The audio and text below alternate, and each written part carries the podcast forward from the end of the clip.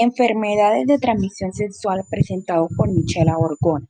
Las enfermedades de transmisión sexual son infecciones que se contagian de una persona a otra, usualmente durante el sexo vaginal, anal u oral.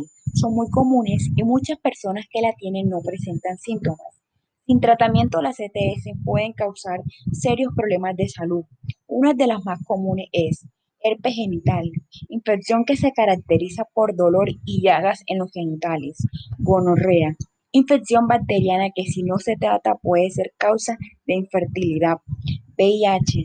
El VIH ocasiona el SIDA y además interfiere con la capacidad del cuerpo de combatir infecciones. VPH, infección que provoca verrugas en varias partes del cuerpo. Hacerte las pruebas para detectar enfermedades de transmisión sexual es importante.